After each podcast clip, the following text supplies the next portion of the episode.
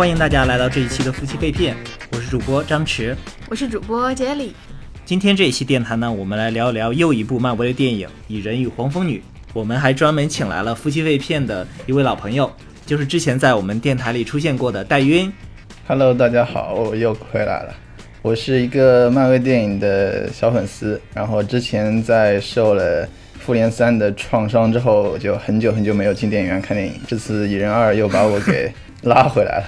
然后之前我也跟 Jelly 和张弛约好了，说下一部漫威电影上映之后，我们可以一起再聊一次这个电台，所以我又回来了。对，之前咱们聊的是关于 Vlog 的一期节目哈。是的，是的。对，大家如果对戴英感兴趣的，可以回去多听一听那期电台。嗯嗯嗯。其实就像戴云说的那样，对很多人来说呢，《蚁人二》或者说《蚁人与黄蜂女》这部电影，很多时候它像这个复联三之后的一个餐后甜点吧。嗯。就是给大家那个受伤的小心灵 得到一些满足和补偿，然后没想到到最后还是被漫威戳了一刀。之前又补了一遍蚁人一嘛，就蚁人一一直在漫威的宇宙里边，就是属于不太算一个很出彩的一个系列吧。但我觉得看完蚁人二之后呢，我观念发生挺大的转变的。蚁人二无论是它从它的拍摄特效还是剧情，都给了我非常好的一个观感吧。对，我觉得看完过后，我我想在我的豆瓣给他打一个呃接近五星这样的一个高的分数吧。对对对，嗯。所以所以戴于你这边看完《蚁人二》，你的一个直观的感受是怎么样的？就感觉本来他是一个比较偏门的角色，《蚁人一》里面是皮姆粒子嘛，到后面他跑了很多量子领域的科学技术之后，我就感觉他的重要程度有点像奇异博士那个重要程度了，就是他们不是靠肉搏上的一个打斗，而是靠控制一些。时间、空间或者不同领域的维度来进行一个拯救，这种感觉，所以我感觉他的角色的地位，或者说在复联四里面的重要性，一下子就提升了不少。嗯，我以前对蚁人的一个印象就是他好像就变大变小，也没有什么特别厉害的这种超能力吧？对他像这种变大变小啊，算是呃黄金时代，就是很早很早以前的那种超级英雄啊，或者是说大家对超能力的这种幻想了。嗯嗯嗯嗯。但是在这一步中，我的直观感受就是他把这种变大变小，首先玩出了一些特效上的花样啊。嗯嗯嗯，对。就像戴云刚才说的一样，蚁人和奇异博士不但说在接下来有可能在剧情上发挥更大的作用，现在我觉得他都算是复联里的这个特效担当了。特效担当是的。对，因为一直以来，可能对于复仇者联盟来讲，那几个元老级的人物都是可能偏这种。动动作戏啊，没有什么太多的特效。美国队长就是扔个盾牌，然后各种回旋踢；绿巨人就是变身，然后咣咣咣砸东西，嗯嗯，对吧？然后雷神也是拿着锤子砸砸砸。雷神已经算有一点特效的，还会有雷电的特效。闪电是吧？全屏闪电。对，钢铁侠也是，就是拿着炮咚咚咚嘛。对对。如果给隔壁，现在已经是自家了哈，就是 X 战警那边比。可能编剧们都很会羡慕 X 战警的各种特效，又是冰人啊、火人啊，各种，甚至包括快银时间啊等等。但是随着这个蚁人和呃奇异博士的出现，就慢慢的很多这样子的特效还是真的是挺让我们惊艳的。比如说奇异博士一中那个呃时间折叠的那种效果，对对对，啊，还有包括复联三中奇异博士那个千手观音的战斗，哦，对对对对。所以说蚁人这一次，我觉得也是玩出了很多花样，特别是他们俩配合的一些这个战斗的技巧啊什么的，还挺有意思。好像着重突出了把物体放大的这样子一个技能，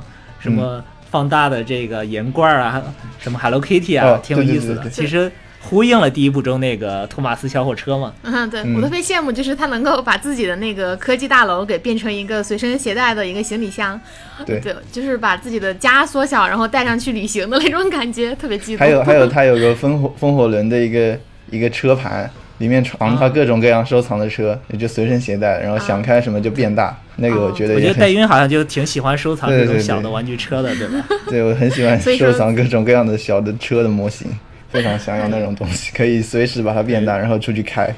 就这种出来很多这种喜剧的桥段嘛。对，我觉得如果只是说让蚁人本身去变大变小的话，就大家都看腻味了，觉得好像就那回事儿吧。我自己都能想到，但他在其中加入了一些身边的物体都能变小，无论是他好像有一个什么一个控制器还是一个转换器什么的，你就可以扔到物体上，墙都能被变小，车也能被变大变小。我还有一个印象就是。他们当时有一个好朋友身上带了一个呃 Hello Kitty 的一个什么发夹吧，还是什么东西的，对，然后他们在那个战斗的时候呢，就把那个发夹扔出去，把它变大了，去阻挡敌人的那个摩托车嘛。那一刻我就觉得哇，好像就很童心，然后又觉得这个编剧的那个设计很很巧妙。第一部中，嗯或者说是在内战中蚁人出现的时候，它就很极端嘛，要不然就变得非常小，像蚂蚁那么小，对然后要不然就变成一个巨大。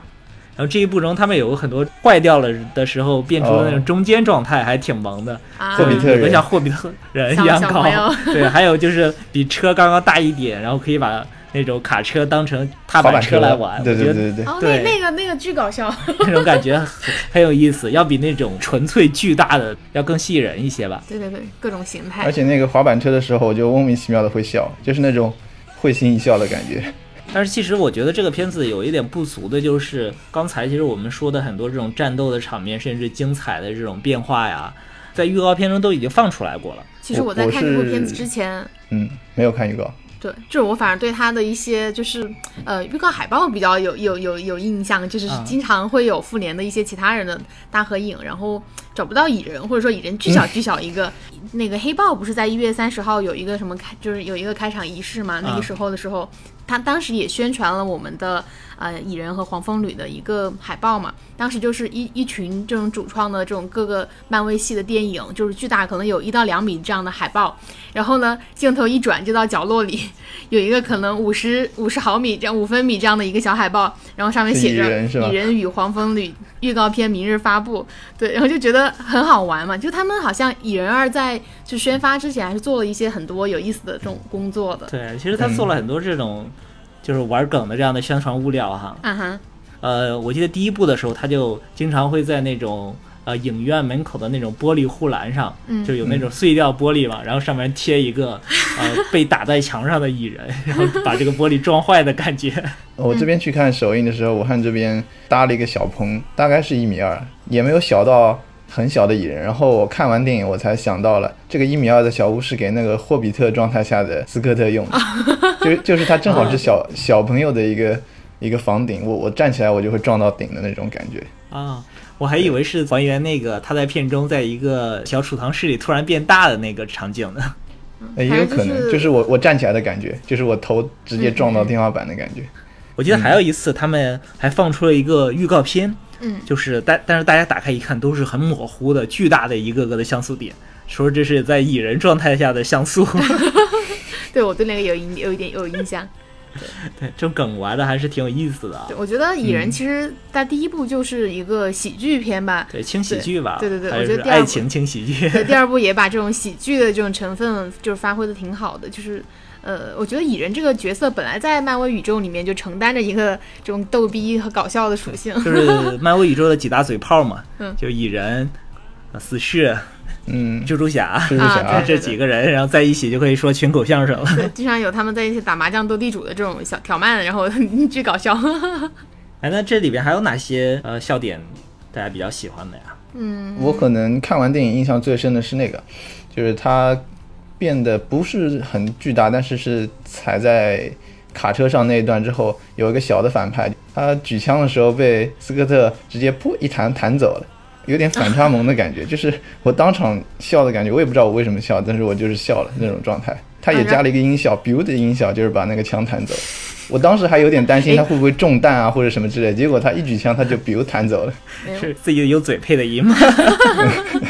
对我当我当时看的时候没太注意音效，还有一个比较有意思的就是，呃，这部片子里面有一个变大的一个蚂蚁，其实第一部里面也有啦。就是有一个蚂蚁被它变大，好像叫第一部好像叫安东尼还是什么的。对，这一部里面也有一个蚂蚁，然后被变大过后就在家里面代替我们的主角，就是进行一些日常的一些，因为他当时是被警方监控的嘛。嗯，对，这个蚂蚁就带上他的监视器呢，在家里去伪扮成他，然后进行一些就是活动，打打鼓啊泡澡啊，啃草啊。我觉得呃我觉得。对对对对对对对，我觉得这个蚂蚁其实它的形象就是我觉得挺有意思的，它的一系列的设定我觉得都很好玩。然后他的好哥们儿路易斯回家之后，看见蚂蚁在泡澡，以为斯科特真的变成蚂蚁了。他他的基友们估计也也都见怪不怪了吧？觉得好像也有可能发生这样的情况呢。对对，他的基友也很好玩，他的基友也很好。对，路易斯是一个搞笑担当了。对对对对对。他那个 rap，他每次都会特别快的用 rap 的时候节奏来说会从会从起因开始说，说一长段。对，这次还比较搞笑的是说，在他说的过程中提到那些演员，比如说蚁人啊、黄蜂女啊，都在配合着。他的这个语气的对口型，对对对对 对，特别搞笑，而有一种真的那种墨西哥街头的感觉。当时全场也是笑的状态，这部电影真的全场笑了蛮多次。对，因为这一次我们俩去看的不是首映场嘛，可能粉丝会稍微少一点。我们看的是那个腾讯微博邀请去的一个类似于媒体场，但是感觉好多人好像也不太。懂里边的梗啊什么的，对他们的笑点都在，就是普通观众的笑点都在说他变特别大，或者说他用那个他变得变得跟车一样大去滑车，就这种一般人都能 get 的笑点，大家都会去会心一笑。对，有隐隐藏着一些梗就笑不出来，是吧？是的，是。比如说我看见那个。一代黄蜂女出现的时候，我就感觉她特别像那个绝地武士。是的，是的，是的。对，当时那个一代从那个量子世界出来的时候，用手去治愈了那个呃那个 ghost。对，对着太阳穴滋。我在想，对，我在想，这不是原力吗？原力，这应该是 Spock，这应该是 Spock 的瓦肯精神术。对，觉得挺挺有意思。其实我当时看到那儿，我在想，是不是蚁人三里面可能又会加入一些更多的一些新的东西？因为毕竟他在那个里边呃有超能力了，对，有有经历到进化嘛，就是无论是他。的心智还是他的一些思想，我觉得应该都会有一些进化。那我觉得可能之后他应该也会带给蚁人更多的。这个感觉有点像那个奇异博士刚开始受伤之后要去朝拜去找他嘛，然后一开始就等于说进入了那个，我现在记不清楚进入那个叫什么，就像一个神域一样的地方，时间宝石吧，时间领域吧，时时间领域对。哦，不是，就是奇异博士一啊，就是他被古一法师拍的灵魂出窍之后那个。对，那个感觉就是超脱超脱了时间维度之后的一个领域，对，就是多玛姆所在的那个世界。对他那个时候的觉记不太清了。他那个时候的觉醒就有点像现在斯科特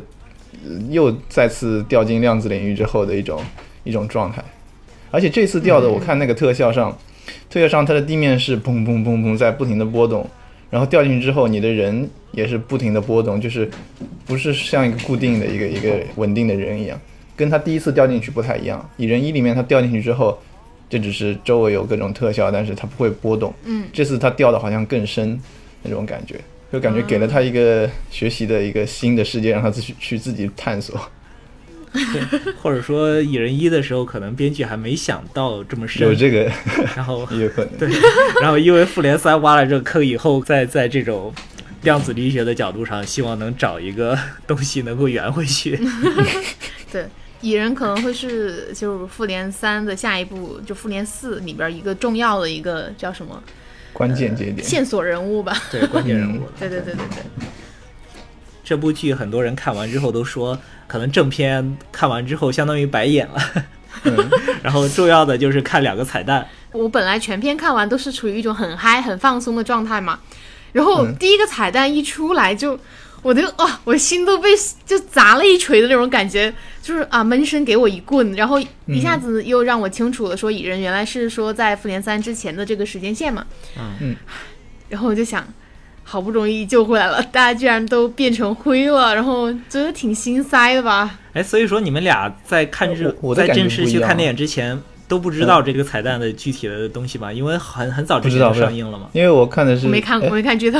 很早之前就上映是指，因为在美国很早之前就是就已经上映了。然后我在之前已经在推特上看了很多影评了。其实我是没有，我是没有去关注啊。对，所以说我觉得就是第一个彩蛋出来给我的感觉还是很震撼的，就是。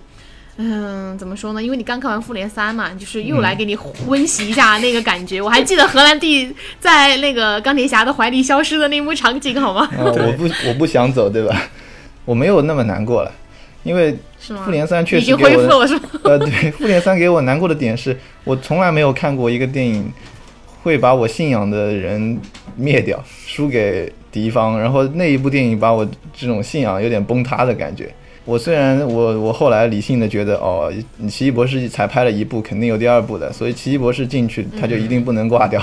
只是这种逻辑关系促使我觉得哦，他们还会活，他们还会还有希望的。但是剧情上没有给我任何线索。就让我觉得还是有点 沮丧。其实之前我们在复联三的那个盘点节目中也猜测了，就是说蚁人的结尾或者说彩蛋里会出现这种蚁人的亲密的人，甚至说他女儿突然变成灰的这种情况，促使蚁人去啊、呃穿越时空也好，或者说怎么一样去改变这个多元现实也好。嗯嗯，嗯，但是没想到这么彻底，这么彻底，掉进去了。，对，然后整个团队一个掉进去，三其他全灭掉。哎，还有幽灵女跟那个黑人博士，没有描述他们有没有对呃变成，没有没有，有在最后出来，对对对对。对对，你说不定最后也也能帮帮忙嘛。在一号彩蛋中，其实他提到了一嘴，就是说，呃，你要小心不要掉进时间漩涡里。嗯嗯嗯，对然后这个时间漩涡有可能就是说蚁人能够，我们想的比较简单，可能是穿越回去，或者说是跨越时间进行一些连接啊嗯嗯嗯啊。一会儿我们可以具体再分析这个话题啊。嗯对，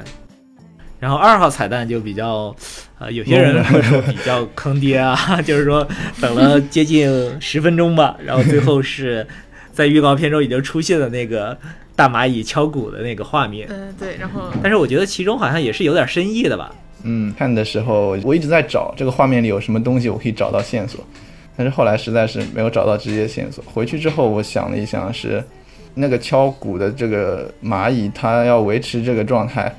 在蚁人一里面，斯科特不是在训练蚂蚁，有时候他的意念不够强，蚂蚁就停止运动了嘛，就不帮他搬那个方糖了。所以这个蚂蚁要是还是在保持着敲鼓那些作息的话，一定有一个意念连着它在输入。然后，但是蚁人二里面连着他输入的那个人是黄蜂女，是二代黄蜂女，嗯，因为他第一次去接斯科特的时候给的意念，所以如果他还能够继续敲鼓敲下去，就说明二代黄蜂女的黄蜂女的那个意念还在。啊，哇，我真的没有想到这一层哎。嗯，我觉得还有一种解释就是它的时间线不是紧接在那个。呃，彩蛋一哦后边、有可能是是过了一段时间之后，他接着不问了一个问题吗？说黄蜂女和蚁人还会回来吗？嗯嗯，就说明以后他回来了，然后控制着这个蚂蚁在敲鼓。也有可能哎。这部电影我们聊的比较散哈，就是一些零碎的小点嘛。和戴云约这次电台的时候呢，其实说对背后的这个很多量子力学上的概念和东西比较感兴趣哈。哎呦，我看完当晚也是很感兴趣。我大学里学过量子力学，但是大学能教给我的不是很不是很深，就是可能只知道点皮毛这样子。然后我看完电影，它跟一般科幻片不一样的地方是我找到了我学过的知识，然后我就很惊讶，我大学的东西居然在科幻片里可以用。然后我就回来就去又重新开始搜集资料，又重新开始学了一点东西。其实对我来说，我是一个文科生嘛，我对量子力学的认识，除了来自于科幻小说之外，就来自于两本那个科普读物嘛，一本叫《时间的形状》，一本叫《上帝会掷骰子》嘛。嗯嗯嗯，但是那个，我记得《时间的形状》的作者嗯叫汪杰吧，他是个文科生，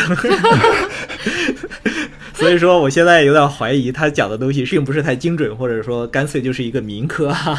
今天我就不多说话了，我就抛出我的疑惑，有两位这个理科大神给我解读一下。对，呃，就首先我觉得最明显的一个量子就是偏量子力学这个符号，就是这个反派了，幽灵这个这个人啊，嗯嗯我感觉他就像一种这种叫量子叠加态，还是说一个一朵概率，呃，我们叫什么概率云是吧？对电子云就它存在是不确定的。啊，对，就很像我们看那个刘慈欣的小说《球状闪电》里那种被闪电击中之后坍缩成一个量子态的那群人。嗯，嗯，你讲的其实 挺深刻的，理科生根本不懂在说什么。我不知道你在说什么。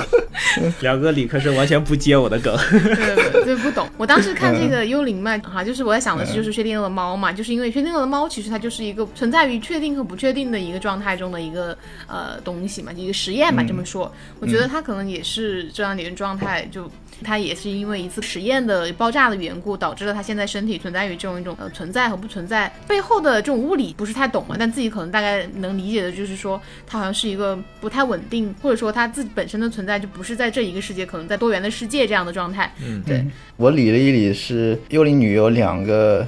奇怪的状态，一个是她经常在左右左右晃，就是那种视觉上就是左右左右晃，你不知道她在哪，这是第一个。然后第二个就是她能够穿墙，呃就跟穿过人身体一个道理，就是它能够穿过实质性的物体。那幻视也可以穿过吗？哦，幻视嗯也可以穿过，他们穿过的道理应该是一样的。可以先说第一个，第一个的话，啊，我要看一看。对，接下接下接下来聊的都要都要看一看，都要先看一看。快快快！你先找啊！我记得就是我来说一个，就是在 DC 当中，就是我很喜欢的角色闪电侠，他是可以穿墙的。嗯，就是因为他的速度特别快，他可以高速的震动自己的身体的分子，嗯然后这个时候就可以从墙壁上穿过去。嗯要是这样一种设定哈，听起来好像挺合理的。嗯，我想起了那个知乎上很流行的那张漫画截图，叫“不要在二次元中寻找科学的依据”，是吧？嗯，对对对，就是编剧想怎么写、怎么开脑洞，都是他们的有道有他们的道理的。对，但我们电台就是喜欢这样。就是我觉得它能够穿墙吧，用我仅有的有限的这种物理知识来理解一下，就是说，其实我们要从一个物质穿过去的话，就是只能在分子的这种状态下去实现嘛。比如说我们的这个幽灵吧，它本身的一个身体的一个细胞的密度或者质量是非常小的，所以说它能够穿透墙壁，然后进到另外一个空间去。我理解的你说的这种还还是更像闪电侠，他他他就是存在在这个世界里的。嗯，但幽灵那种感觉是，他好像，嗯，就是在我们叫呃 multiple reality，就是那个多元现实里这种来回的穿梭，好像有的时候好像还隐身了。嗯，就是它可能是从一个现实时空一下子穿出现在另外一个地方，是吗？OK，我我们单音主播准备好了，我们已经编不下去了。我现在理清楚的是第二个，就是穿墙。一开始的波动性我还没有还还没有找到，但是我理了，我待会儿再讲第一个。第二个的话，嗯嗯，这个图就是哇。它，它它倒不是它倒不是说够小它就能穿，呃，如果你够小，那个墙它也很紧密，它是还是不能穿的，它只会嗯嗯。只会弹回来。当你的状态不是宏观，就是我这个人是宏观的，但是你如果把它降降到原子或者亚原子级别，就会变成微观状态下。微观状态下，它的粒子就不是说一定在这儿，它也会有波动性。然后如果有波动性之后，你不去观测它，你是不知道它在哪的。所以不去观测的时候，它就是一个。呃，你说电子的话，它会有像电子云一样，然后它就是一个有一个概率在这个区域，然后既在这个点，也在另外一个点。对，不仅仅是在这个区域，它的范围可以再扩展到两边，只不过越往外面越不可能。呃，假设你有一些原子结合结合成了一个物体，它本来只能在那个物体里面，两个山峰之间会有山谷，这个室垒中间它只能在这里面动。如果它保持它的稳定状态的话，它只在这个里面浮动，但是在哪不知道。但是由于它具有波动性，它的波动性导致了它有很小很小的概率会在外面，可能只有百分之零点零零零一，但是也是有概率在外面的，就是它没有接近于零，所以也有可能会出现它波动波动波动波动波动，它大概率在中间，但是小概率它会跑出去，跑到这个室垒外面去，就变成了一个室垒贯穿。室垒贯穿之后，它就穿穿越了这个室垒，穿越室垒这个时候就类似于它离开了它原来该在的地方，它就穿墙了。但是这就这种这种穿墙的穿墙的概率是极低的，因为它运动的那个波的范围很小概率才在两边，一般都在中间，所以好了，我已经懵了，我不知道到时候听众朋友们会什么感觉啊？或者这样说，呃，再结合第一个现象，就是幽灵女她一直是一种晃动晃动的状态。其实嗯嗯嗯，我我是一个宏观的大的一个东西，所以我你看到我，我是一个一直在这里的一个一个状态。但是如果我是变成一个很小很小很小微观世界的东西的时候，你是测不准我在哪里的。我有可能在左边，有可能在右边。嗯，我听到了一个熟悉的词，叫测不准原理。但是但是虽然你不知道我在哪，但是我的在的位置是有个概率分布的。然后你可以把它想象成是一种波，就像上下上下上下这种波。我会在波的波峰这里面，这里是我出现概率较高的地方。然后越往两边，那个波就越来越平坦，越来越平坦，就是说明我越不可能出现在两边。但是我也有一定概率出现在月球。就就算那个概率很小，那个波离我很远，但是只要我一不小心实现了那个概率，那我就真的突然在月球上出现了。就是当你某一次观测的时候，我就跑到月球上去了。但是这个概率很低。电影里面幽灵女她把这种能力变成了她想什么时候穿就什么时候穿。嗯，我尝试用一个比较科幻或者比较美漫的一种方式来解读一下刚才 戴云说的话。嗯，是不是说，比如说这个世界上存在一个多元现实，可能有甚至上亿个维度，然后在多数的维度中，我都是处在我现在这个位置上，然后面对着这个麦克风。但是呢，在有可能个别的维度上，我的这个我是身处在月球，甚至说身处在这个墙的外面。嗯嗯然后这些所有的现实维度叠加到一起，那就是形成了这样我们叫一个量子的叠加态，就是多数的哦，不是，多数的我是存在这里。这个真的不是量子的叠加态，不是这样理解的。哎呀，被砸场子了。量子的叠叠加态，比如你你们刚才提的薛定谔的猫，一个一个空箱子，里面放一瓶毒药，再丢只猫进去，毒药上面有一个装置，它那个装置掉下来，毒药就砸碎，然后它就死掉；装置不掉下来，它就不死。但是那个装置它是靠什么来判定它掉不掉下来？就是它在装置的上面放了一个接收装置，接收装置能接收的是放射性元素的衰变。然后放射性衰变它是一种纯粹的量子过程，就是也不像我们计算机模拟说它可能什么时候激活，可能什么时候不激活，它的衰变是一个没办法判定的一个过程。虽然你可以测出它半衰期或者什么之类，但是你就是不知道它衰变了没有衰变，它只有衰变了或者没有衰变。那么这个时候，当你不去打开盖子看的时候，你就不知道它衰变没衰变，或者说你就不知道毒药有没有被打开，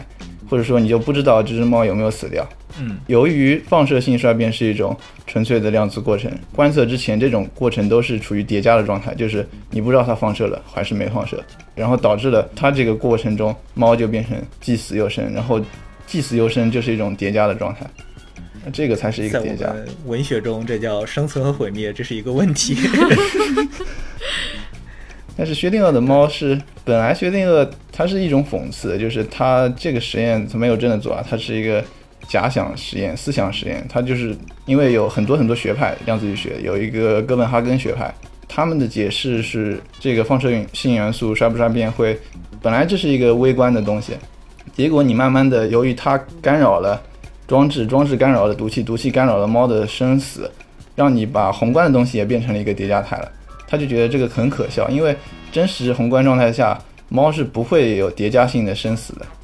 在微观状态下，确实是微观的世界是有的，有叠加态的。然后他就他就按照哥本哈根诠释去推了这么一个思想实验，想要讽刺他们的学派是怎么怎么不符合不符合宏观现实。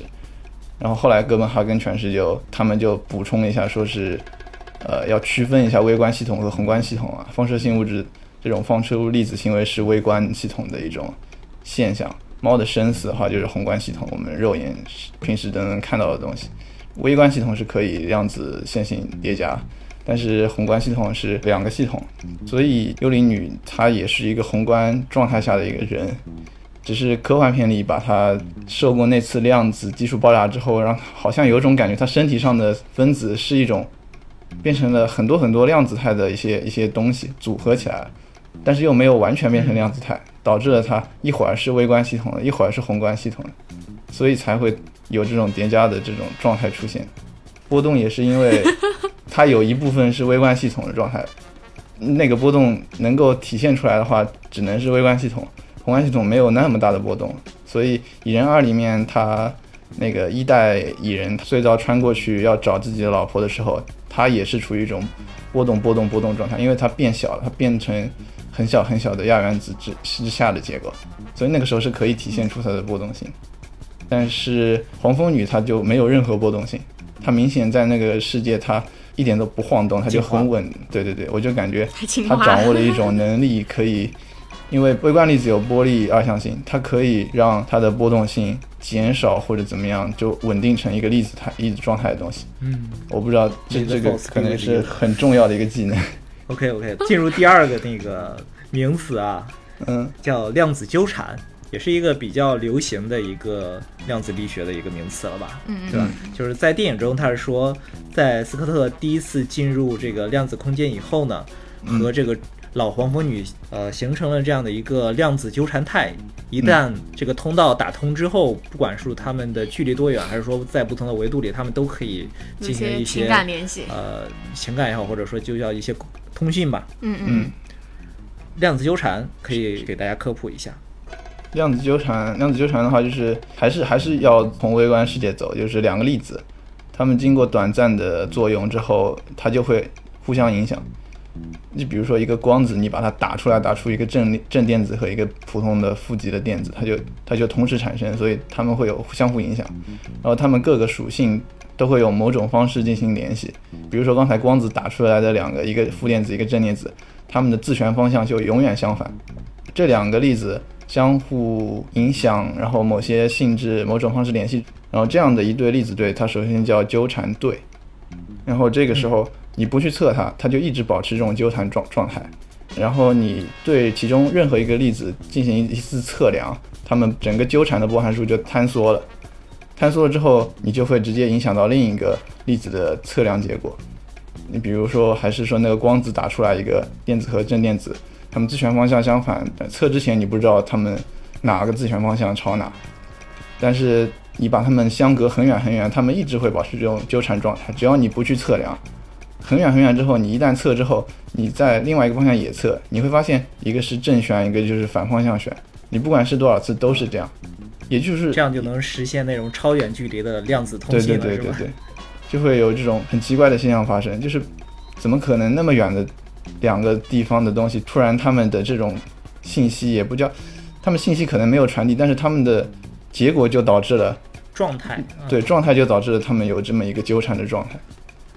哎，这种东西好像是瞬时的，是吧？不会像瞬时没有什么这种概念。它没有没有这个概念，就是如果它超光速，其实就会跟相对论违背。相对论不是会跟因果律挂钩吗？对。如果你是真的让它变成一种信息，有信息传过去的时候，那么它肯定超光速了，因为它瞬时了。但是这个时候就违背因果律。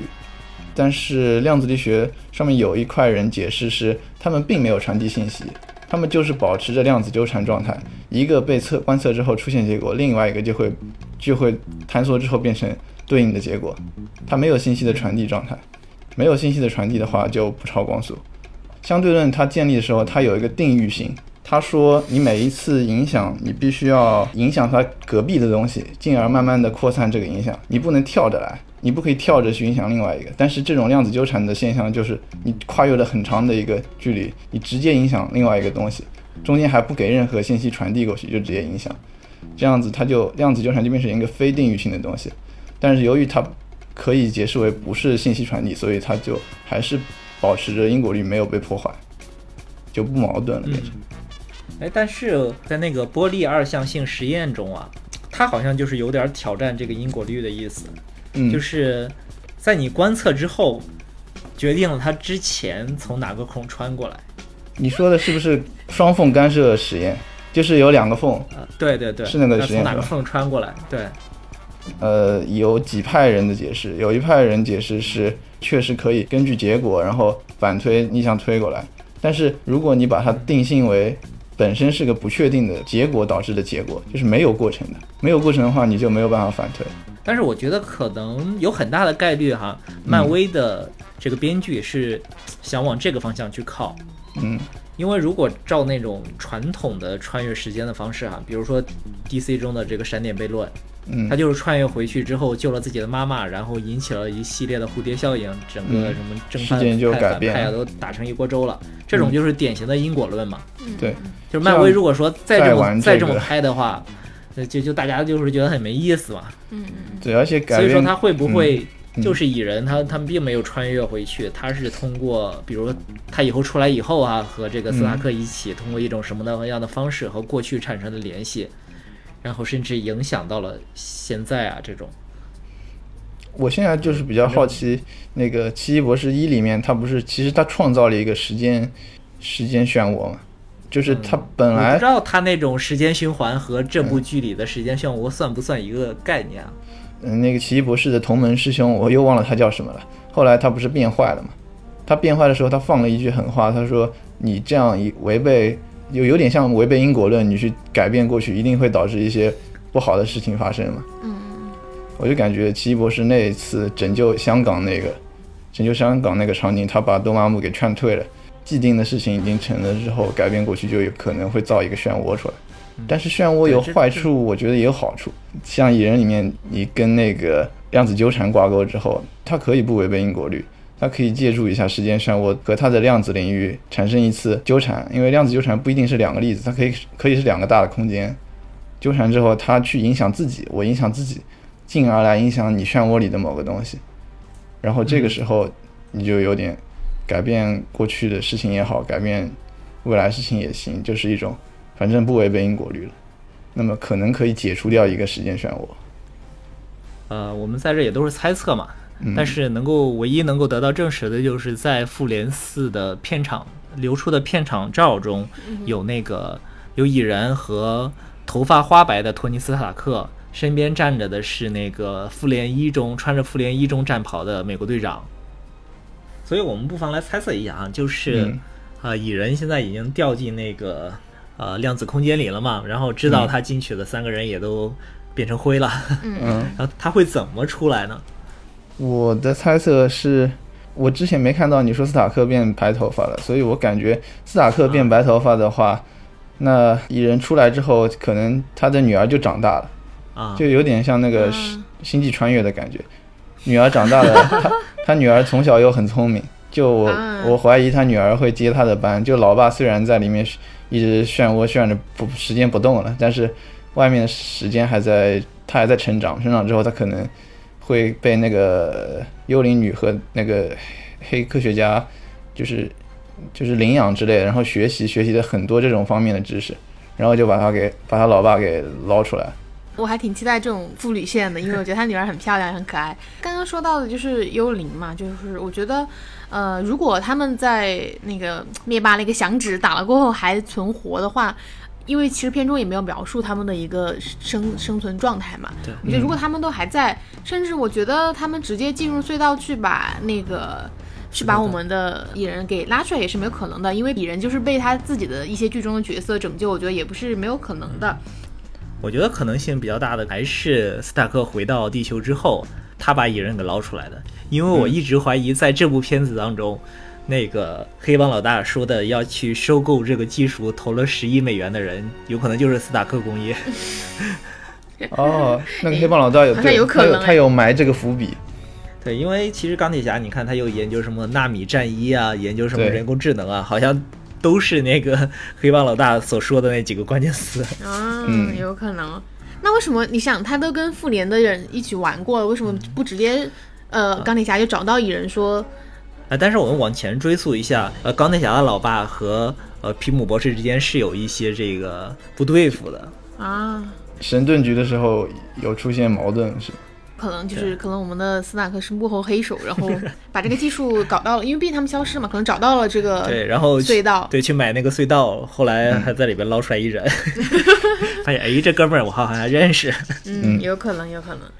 但也有可能会不会，因为不是那个在最后就是那初代黄蜂里就警告他说，就小心不要掉到时间漩涡里面。说明他掉进时间漩涡里面过后，穿越到了另外一个时间是吧？对对对对对，然后穿越到另外一个时间，他就自己的就实体化在另一个维度了或者宇宙，然后就各种混乱嘛，就时间线混乱了。然后他也出来过后呢，又又通过一些，因为毕竟掉进了那个时间漩涡里面，我估计他也会受到一些呃，比如说。心智的启迪啊，或者说一些呃能力的启迪，对，可能有了更强的这种蚁人的能力过后呢，也能够说呃担当起这个什么叫什么呃关键人，然后去拯救这个世界的角色。对，但如果像你这么说。呃，复联四如果拍的话，就成了啊蚁人 蚁人来串起整个复联四的剧情了。对他可能他就他的角色会太戏份会太会有点太重了。嗯嗯，我还是比较相信我推测的这种，就是斯塔克他在想各种办法。对，还是斯塔克在其中一个办法就是把蚁人捞出来，然后去怎么怎么样。嗯，有可能。我觉得我刚刚聊的那个可能性，也许蚁人三这么拍会比较好玩，但是放在复联四里面，可能有一点点戏份太强了。对，我们现在都还是在猜嘛。嗯，就是哪怕啊，明年年初的时候，我们看完惊奇队长之后，再猜一轮。对，我们再猜一轮，我觉得漫威都不会被我们猜中的。是的，是的，是的。这些编剧们，这些主创人员肯定会选一个。就是大家都猜不中的。对，然后他们可能也会偷偷的去看我们猜的是什么样子，呃，就避开你们这些雷区。我也蛮期待明年复联四上映之后，我的我刚才聊过的那些奇怪的猜想，会不会有一个是猜中的？到时候可以再约着在电台里一起来回顾一下。是的，是的，是的。那我再猜一个好了，我感觉他如果掉进时间漩涡，我可能真的会掉到奇异博士战大战朵玛姆那个时间漩涡里，或者战那个香港那个时间漩涡的时候，这个时候时间宝石还在，然后蚁人负责量子领域，奇异博士负责时间那种感觉，不知道他们联手会不会打出什么奇怪的牌来。哎啊，就是在这部片子里，他们第一次进入时间领域的时候，嗯，我在在那个不断变小的过程中，我感觉有一个过程特别像那个奇异博士他们变出的那个万花筒的那种感觉。嗯，就是镜像镜像世界是吧？对对，就有一个过程，好像就是在那个水熊虫之前那个过程，不知道会不会有哦，有的有的有的，我我我看到那个过程。反正漫威现在是能埋的坑都埋，到时候他愿意用哪一个梗，用哪一个坑呢，咱们都不好说对，嗯，啊。哎，其实聊回这部电影啊，其实这部电影有很多很有意思的演员梗啊。就这些演员虽然都不是什么好莱坞一线的大牌演员，但是都还挺有意思的。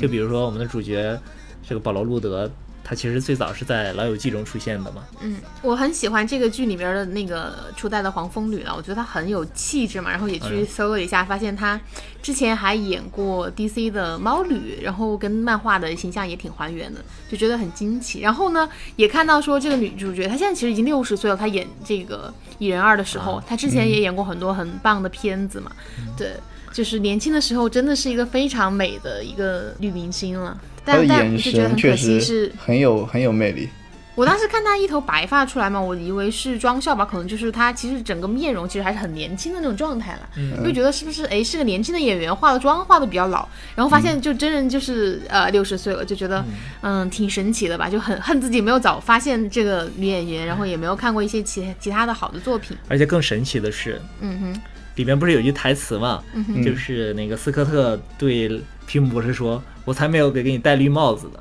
啊哈，嗯，”其实保罗·路德这个演员很早之前就和这个老黄蜂女这个演员一起演过一对情侣，哦，他们这所以还是有个梗在里面。对，这这就让我想起了那个呃我们的蝙蝠侠本·阿弗莱克，嗯，其实和那个超人的妈妈嗯，就是玛莎，也在很早之前一起演过情侣。我觉得好莱坞的演员就是他们的年龄真的是个谜，可能因为白人女性的原因，她会老的比较快一些，嗯嗯可能很快的就是之前跟你对戏的人都还在演年轻人，你已经演那他们妈妈一辈儿的了。对对对对对，另外就是那个黄蜂女啊，嗯。黄蜂女她其实是那个霍比特人当中精灵王子的女朋友啊、，Legolas 的女朋友。所以她是精灵是吗？之前演过，对，就是密林中的精灵嘛。哇，对，当然她她演的那个角色是电影中的一个原创角色，并不是在魔戒就是霍比特人原著中出现的啊，但是应该算是霍比特人中的女一号了吧？所以他跟那个变得像小朋友一样的斯科特的时候，也有一种呼应了。对对对。然后另外就是刚才聊到了超人嘛，嗯嗯就是还有一个超人的梗，就是呃这里边那个黑人的，就是歌利亚，就是那个嗯应该叫博士。比尔博士吧？嗯，对，他在就是 DC 宇宙中，就是在最近的这个 DC 宇宙中是那个星球日报的主编，嗯，也就是超人克拉克肯特的上司，各种串戏哈，感觉看对的时候。各种，各种串戏。而且在两个宇宙里串戏。然后那个，你们有没有觉得这次这个，就刚才我们说的那个黑社会大哥呀，他的那个扮相很像《闪灵》中的那个杰克尼赫尔森的扮相啊，发型还有西装是吧？就那个发型，对，那个西装，那个嘴型，哎，都有点像，让我看的有点瘆得慌，哦，我好像在微博上有看到两张就是对比照，是吗？对对对对对，我发看来现对对对，我一个人这么感觉。可能大家都还有这种感觉，，然后他还叫什么桑尼嘛？嗯，桑尼，对，在片中好像他他儿子叫什么丹尼还是桑尼？闪灵里面，哦，名字上也有感一些觉还挺多挺多，对，还挺多这种梗的这个电影，那个幽那个幽灵幽灵的女演员，我感觉有点眼熟，但是我不知道是哪个。啊对他他演的是那个就前两天《头号玩家》里那个女女打手吧，齐刘海儿那个齐刘海儿那个打手。我我印象里感觉齐刘海都是很可怕的角色。就是齐刘海的女女的都很恐怖，你就就很容易被杀掉。但在这一部中好像还还挺漂亮的，一出场的时候。嗯对嗯嗯我一出场我就感觉她好像是个好人我觉得他之后应该也会被洗白吧，因为他毕竟本来就不是一个坏人，只是说因为想拯救自己的生命嘛。对，也许会加入神盾局特工。嗯，很有可能。这期电台聊的就是很零零碎碎，然后就中间穿插着一段物理，特别想睡觉。我自己聊的时候，我都出现了一种混乱的状态，因为确实，量子叠加态了。对，因为确实我们都处于量子叠加态。确实量子力学它有太多的学派理论，然后它只是在自圆其说，就会导致几个学派理论之间你是有矛盾。看科幻片儿吧，不是说一定要它多么的还原这个物理或者是还原这个科学，嗯我觉得它能够给我们带来一些这种物理的思考啊，这种科学的一些思考，然后只要尽尽量的忠于这种现实就挺好的对，的。或者说能够点燃大家的一些兴趣，可以去看一些这种科相关的普片儿、科普呃的相关的书书籍啊，嗯嗯嗯哪怕你像看一看我刚才介绍那些 文科书生写的量子力学是吧？那挺好看的，我觉得。对嗯，也是反正是拓展自己的新知嘛，嗯嗯我觉得也挺好的。而且像我们这种呃比较中二的人啊，就比较喜欢在这种二次元啊，在这种呃科幻的片子里寻找这种 真实的理论。看完《星际穿越》也是，看完这种，只要你背后有一些科学依据，它都会产生男生看完之后开始疯狂的讨论后面的原理是什么啊，哪里对哪里不对这种状态。